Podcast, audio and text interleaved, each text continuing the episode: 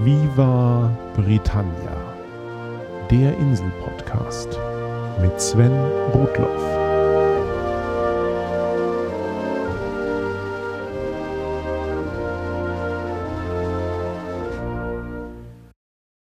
Herzlich willkommen zur Folge 20 von Viva Britannia, dem Podcast über Großbritannien und die Briten. In der letzten Episode ging es darum, was britischen Humor ausmacht und was die Insel so an Lustigem zu bieten hat. Diesmal geht es in die andere Richtung. Das bevorstehende Halloween soll uns als Anlass dienen, einmal all das zu beleuchten, was uns Großbritannien an Gruseligen beschert hat. Und wieder gilt, was folgt, ist ein kleiner Überblick mit einigen hoffentlich überraschenden Highlights, aber sicher keine erschöpfende Liste. Falls ich etwas auslasse, hinterlasst mir gerne Kommentare im Blog, auf Twitter, bei app.net oder bei Facebook und vielleicht greife ich das eine oder andere in einer kommenden Folge auf. Beginnen wir erst einmal mit Halloween selbst. Wie bei so vielen Feiertagen und Bräuchen gehen hier heidnische und christliche Wurzeln wild durcheinander. Das christliche Fest aller Heiligen wurde im Jahr 609 eingeführt, ursprünglich um Heiligen, im Englischen Hallows, zu gedenken. Es wurde ursprünglich Mitte Mai gefeiert. Im 9. Jahrhundert verschob Papst Gregor IV. den Termin aber auf den 1. November, offenbar weil Rom im Sommer die ganzen Pilger nicht verkraften konnte. Zu dieser Zeit war auch bereits Allerseelen als Feiertag mit zu Allerheiligen hinzugekommen. An diesem Tag wird kürzlich Verstorbenen gedacht, die noch nicht in den Himmel eingezogen sind. Im Laufe der Zeit vermischten sich die Inhalte von Allerheiligen und Allerseen zunehmend. Der 1. November war bei der Verlegung vielleicht nicht ganz unbedacht gewählt. Um dieses Datum herum wurde im keltischen Kulturkreis bereits seit langem das Ende der Erntezeit und der nahende Winter gefeiert. Besonders das irische Fest Samhain wird hier immer wieder erwähnt aber auch in Schottland, Wales und in der Bretagne gab es vergleichbare Riten. Man glaubte, dass in dieser Zeit des Jahres die Grenze zwischen diesseits und jenseits durchlässiger ist, dass Dämonen und Feen häufiger ihr Unwesen treiben und dass Verstorbene als Geister an ihre früheren Wirkungsstätten zurückkehren. Diese Gestalten galt es entweder milde zu stimmen oder zu vertreiben. Für letzteres war es bereits früh üblich, im Freien große Feuer anzuzünden. Im Englischen heißen solche Feuer heute Bonfire, ursprünglich aber Bonefire, Knochenfeuer, in denen die Überreste frisch geschlachteten Viehs verbrannt wurden. Die meisten anderen Elemente, die wir heute mit Halloween verbinden, sind erst viele Jahrhunderte später überliefert. Und bei vielen ist unklar, ob sie heidnische oder vor allem christliche Wurzeln haben. So wurde es üblich, zu Ehren der Verstorbenen sogenannte Seelenküchlein zu backen und an Kinder und Arme zu verteilen, die von Haus zu Haus zogen. Dem katholischen Glauben nach sollte jedes von einem Bedürftigen verspeiste Seelenküchlein die Seele eines Verstorbenen aus dem Fegefeuer erretten. Man kann sich gut vorstellen, wie hieraus im Laufe der Zeit die heutige Praxis des Trick-or-Treat entstand. Aber es gibt auch Hinweise, dass es bereits bei den Kelten üblich war, kleine Geschenke und vor allem Speisen für Geister und Dämonen auszulegen, damit sie um Halloween keinen Schabernack treiben. Der Begriff Halloween als Abkürzung von All Hallows Even, also Allerheiligen Abend, taucht jedenfalls erst im 16. Jahrhundert und zwar in Schottland auf. Und im Jahr 1785 schrieb der schottische Nationaldichter Robert Burns, den ich in Folge 3 ausführlich gewürdigt habe, ein bekanntes Gedicht mit dem Titel Halloween, in dem er die Festivitäten dieser Zeit beschreibt. Der Brauch des Halloween kam über irische und schottische Einwanderer in die USA und veränderte sich dort weiter. Zum Beispiel war in der europäischen Heimat eigentlich die Rübe das Halloween-Gemüse der Wahl. Aus ihr wurden auch kleine Gestalten und Laternen geschnitzt. In den USA war stattdessen der Kürbis weiter verbreitet und auch leichter zu schnitzen, und so wurde er zum Inbegriff der Halloween-Laterne. Gleichzeitig ließ in England die Bedeutung von Halloween nach, auch weil nach der Reformation aller Heiligen und das Konzept eines Fegefeuers als katholische Konzepte abgelehnt wurden. Stattdessen feierte man nach 1605 am 5. November lieber die Bonfire Night, im Gedenken an den vereitelten Anschlag katholischer Terroristen auf den protestantischen König Englands. Über diese Guy Fawkes Night hatte ich ja schon in Folge 11 berichtet. Heute ist der Brauch des Halloween wieder stärker auf die gesamte Insel zurückgekehrt, so wie er langsam als allgemeines westliches Kulturgut den Kontinent erobert, so ganz ohne christlichen Überbau. Wie beschrieben, feiern und verkleiden die Briten sich das ganze Jahr über gerne. Da kommt eine Gelegenheit wie Halloween ganz gelegen, um Mottofäten auszurichten oder um als Geist, Vampir oder Zombie um die Häuser zu ziehen. Und bei der Wahl entsprechender Kostüme können Briten auf eine ganze Reihe von Gestalten zurückgreifen, die eng mit der Insel verbunden sind. Da wären natürlich erst einmal Geister. Es gibt kaum ein Gebäude oder eine Straßenecke in Großbritannien, die nicht mit einer Spukgeschichte aufwarten kann. Die Geschichte der Insel ist lang und blutig und es ist ein leichtes, mehr oder weniger historische Gestalten zu finden, die als Gespenster herhalten können. In allen größeren Städten gibt es eigene Geisterführungen, bei denen entsprechende Geschichten zum Besten gegeben werden. Und selbst bei normalen touristischen Führungen wird gerne mal der eine oder andere Spuk erwähnt. Natürlich ist der menschliche Glaube an Gespenster sehr alt und keineswegs auf die Insel beschränkt, nur ist er hier auch heute noch erstaunlich stark. William Shakespeare verewigte Geister unter anderem in seinen Stücken Hamlet und Macbeth. Im 19. Jahrhundert war Großbritannien ebenso wie die USA eine Hochburg der spiritistischen Bewegung, einem christlich untermauerten Glauben an Geister, mit denen man mit der Hilfe besonders sensitiver Menschen, sogenannten Medien, Kontakt aufnehmen kann. Seancen, in denen dies augenscheinlich geschah, waren damals der letzte Schrei.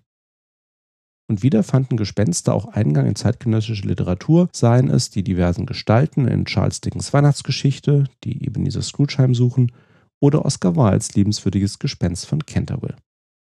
Aber auch heute glauben je nach Statistik noch bis zu 40 Prozent der Briten an die Existenz von Gespenstern und Spukhäusern.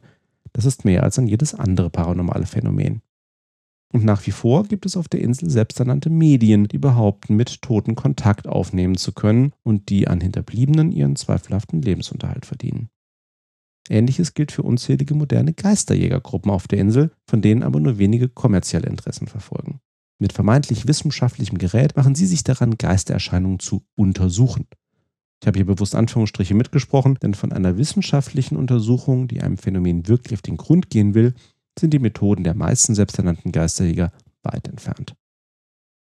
Geisterjäger gibt es auch in Deutschland, obwohl der Geisterglaube hier deutlich weniger verbreitet ist als auf der Insel. Und wie es der Zufall will, haben meine Freunde Alexa Waschkau und Sebastian Bartoschek gerade ein Buch zur deutschen Geisterjägerszene veröffentlicht. Wer sich für das Thema interessiert, dem sei ihr Ghost Hunting Buch mit dem Untertitel Auf Spurensuche im Jenseits wärmstens ans Herz gelegt. Entsprechende Links zur Folge findet ihr wie immer auf vivabritannia.de.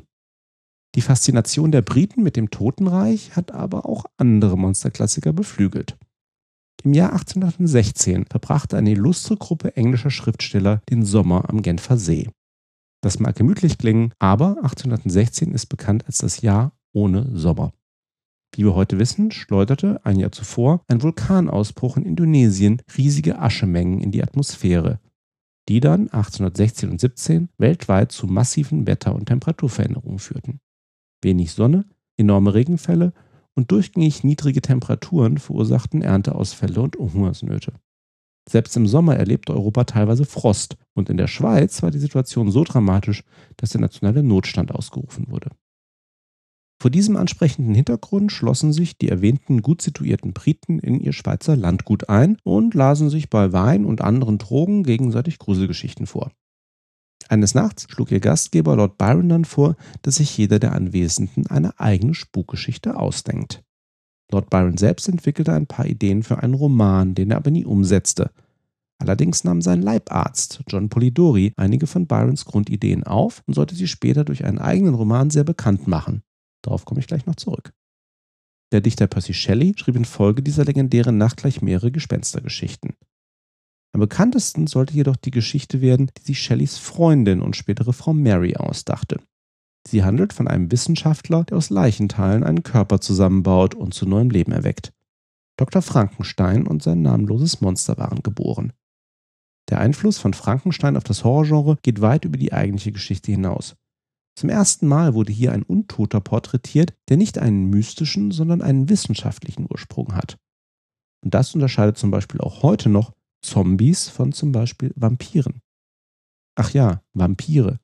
Auch hier gilt, die Idee vom bluttrinkenden Untoten gab es schon sehr lange.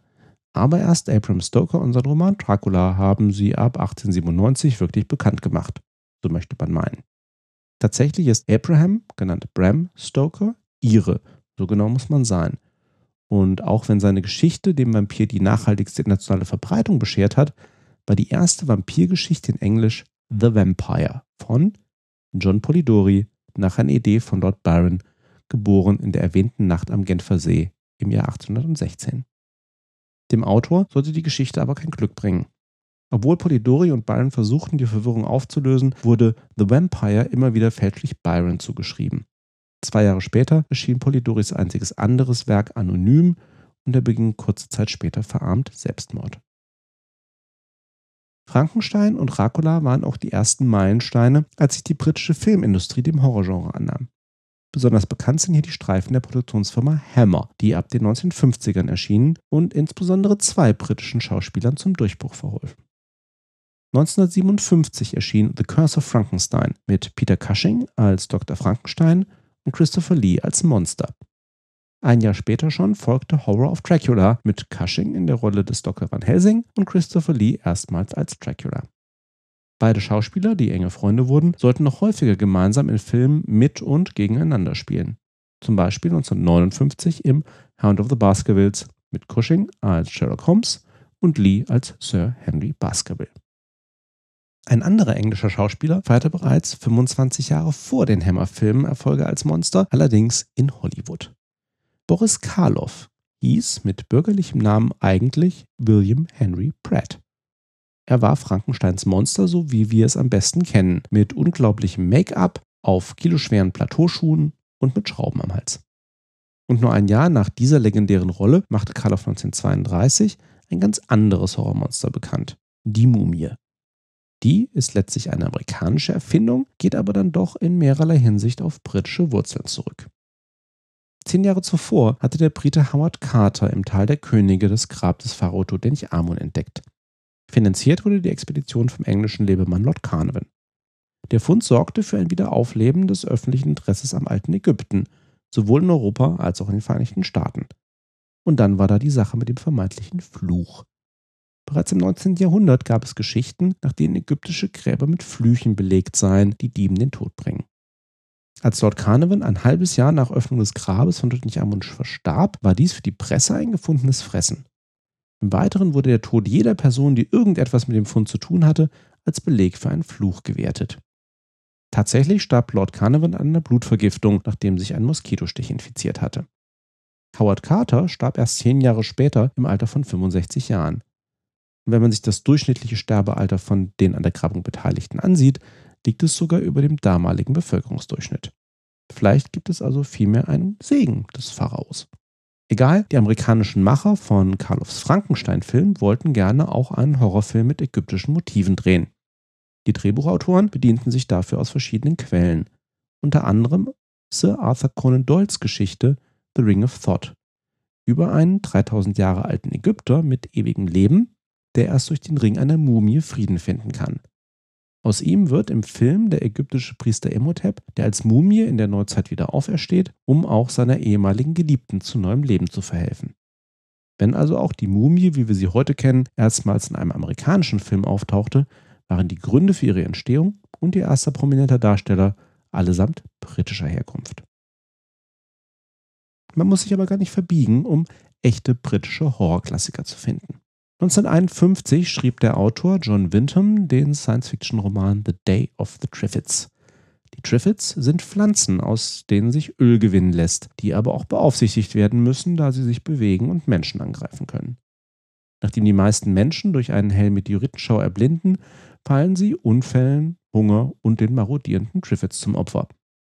Die Geschichte wurde mehrmals als Film und Fernsehserie umgesetzt, das erste Mal in den 1960ern. Ein anderer Filmklassiker ist The Wicker Man von 1973. Ein Polizist kommt auf die entlegene Insel Summer Isle, um ein Mädchen zu suchen, das aber laut den Bewohnern, die alle eine alte keltische Religion praktizieren, nie existiert hat. Christopher Lee spielt hier Lord Summer Isle und er bezeichnet noch heute diesen Film als seinen besten, ungeachtet seiner späteren Engagements als Saruman in Lord of the Rings oder Count Dooku in Star Wars. 2006 produzierte Nicolas Cage ein vollkommen unnötiges amerikanisches Remake von Wicker Man, in dem Cage auch die Hauptrolle spielt. Die Macher des ursprünglichen Films haben sich hiervon distanziert und mittlerweile bezeichnet Cage ihn selbst als absurd. Also schaut euch in jedem Fall das Original mit Christopher Lee an. Ebenfalls 1973 kam ein anderer britischer Horrorklassiker auf die Bühne, die Rocky Horror Show. Das Musical von Richard O'Brien ist eine abgedrehte Hommage an die Science-Fiction- und Horrorfilme der 1940er bis 70er Jahre. und es war sofort ein Hit. Die ursprüngliche Londoner Produktion war ununterbrochen sieben Jahre lang auf der Bühne mit fast 3000 Vorstellungen. 1974 kam das Stück schon in die USA und 1975 wurde die Filmfassung Rocky Horror Picture Show aufgenommen. In der spielen auch einige der ursprünglichen britischen Bühnenschauspieler mit, insbesondere natürlich Tim Curry in der Hauptrolle als verrückter Wissenschaftler Frankenfurter, der die Kreatur Rocky Horror erschafft. Drei weitere Filme möchte ich nur kurz erwähnen. Da wäre zum einen Hellraiser von 1987. Clive Barker als Autor ist vielen Horrorfans sicher ein Begriff. Und mit Hellraiser realisierte er selbst die Verfilmung einer seiner Geschichten. Und wer den Film selbst vielleicht nicht gesehen hat, Pinhead, den Anführer der höllischen Zenobiten, dessen Kopf über und über mit Nadeln verziert ist, haben die meisten sicher zumindest schon einmal auf einem Foto gesehen. Dann wäre da noch 28 Days Later vom schottischen Starregisseur Danny Boyle.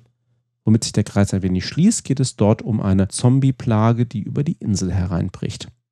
Und wem das zu gruselig ist, kann sich mit Shaun of the Dead von und mit Simon Peck ja die perfekte britische Zombie-Horror-Komödie reinziehen. So, nach den neuzeitlichen Filmen mache ich zum Schluss aber noch einmal einen Schritt zurück zu drei echt britischen Monstern. Bereits in Folge 3 hatte ich den schottischen Autor Robert Louis Stevenson erwähnt, von dem die meisten wohl die Schatzinsel kennen. Ich möchte aber auch nochmal an seine Novelle Dr. Jekyll und Mr. Hyde erinnern. Hier geht es zwar nicht um die Wiederbelebung eines Toten, aber wieder wird mit wissenschaftlichen Mitteln ein Wesen geschaffen, das eine wildere, animalischere Kopie des Originals darstellt. Und, das am Rande, Christopher Lee hat natürlich auch einmal diese Rolle gespielt. Zur gleichen Zeit, als Stevenson seine Novelle schrieb, trieb im Londoner East End Jack the Ripper sein Unwesen. Der wohl bekannteste Serienmörder der Geschichte hat mindestens fünf Prostituierte umgebracht und teilweise verstümmelt. Wer sich für diese Gestalt interessiert, dem sei die umfangreich recherchierte Graphic Novel From Hell von Alan Moore empfohlen. Der dazugehörige Film mit Johnny Depp ist auch ganz annehmbar, aber lest lieber erstmal das Buch. Und schließlich ist da noch das, was vielen intuitiv als erstes einfällt, wenn von Monster und Schottland die Rede ist. Nessie. Das vermeintliche Seemonster von Loch Ness. 1933 gab es die erste Sichtung und seitdem hat man vergeblich versucht, dieses dinosaurierartige Wesen dingfest zu machen. Viele Sichtungen haben sich auch als klare Scherze herausgestellt. Gerade erst in den letzten Tagen hat ein Fährmann von Loch Ness wieder Schlagzeilen gemacht, weil er zugegeben hat, dass ein tolles Beweisfoto gestellt war. Dem Touristenstrom an das größte Loch Schottlands wird es so oder so keinen Abbruch tun. Jetzt findet man Nessie vielleicht nicht gruselig, aber es ist sicher eine britische Monsterinstitution. Und Traditionen werden hier einfach gerne hochgehalten. In der nächsten Folge geht es um die Faszination der Briten für Altes, aber auch um ihre Beiträge zu modernster Technik. Und wenn ihr Viva Britannia nicht gruselig, sondern vielleicht ganz unterhaltsam findet, hinterlasst doch gerne eine Rezension bei iTunes oder empfehlt Viva Britannia weiter. In diesem Zusammenhang möchte ich mich ganz herzlich bei Melanie Ryan bedanken. Melanie lebt seit zwölf Jahren auf der Insel Sie schreibt über ihre Erfahrungen auf dem Brit-Blog und hat kürzlich auch ein E-Book mit dem Titel Unter Briten veröffentlicht. Wenn ihr also mehr Lust auf deutsche Ansichten zur Insel habt, schaut mal bei Melanie rein. In diesem Sinne, thanks for listening, cheers and bye bye.